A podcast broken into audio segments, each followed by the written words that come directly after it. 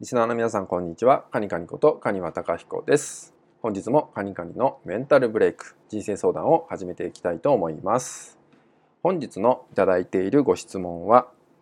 えー、自分にはできないといつも感じてしまいます。それを抜け出すにはどうしたらよろしいでしょうか？といったようなねご質問ご相談になります、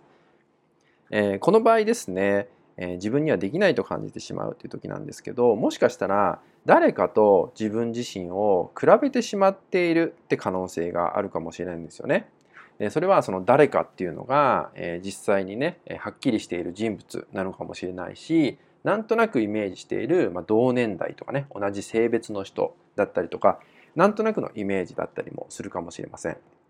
他の人に比べて今の自分って、え、何もできてないなって言ったようにね落ち込んでしまうってこともねあるのかもしれません。この習慣がねついてしまうと、えー、癖のようになってしまって、まあ、それがねあたかも自分のような感覚になってしまうんですよね。でいつの間にか自分自身に、えー、できない自分って言ったようなレッテルを貼ってしまったりしてしまうんですよね。そんな時にねおすすめなのが、えー、無理なことはしないってことなんですけど逆にですね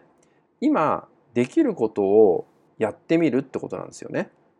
何でもいいんですよ。今できることをとにかく手をつけてみるってことが大事です。まあ、例えば本を読もうと思ったら本を読んでみるでもいいしあ料理してみようと思ったら料理をしてみるとかね、えー、何でも OK です。今自分ができることっていうのをね感じた時にまずやってみるってことですよね。よく足を動かしてみるって言われると思うんですけどやってみてまた感じることってあると思うんですよね。ただ頭の中だけでいろんなことを考えてしまうと当然人の頭の中っていうのはキャパっていうのがあるからそれがいっぱいになった時って混乱状態がね起きてしまったりとか、まあ、アップアップした状態になってしまうわけですよね。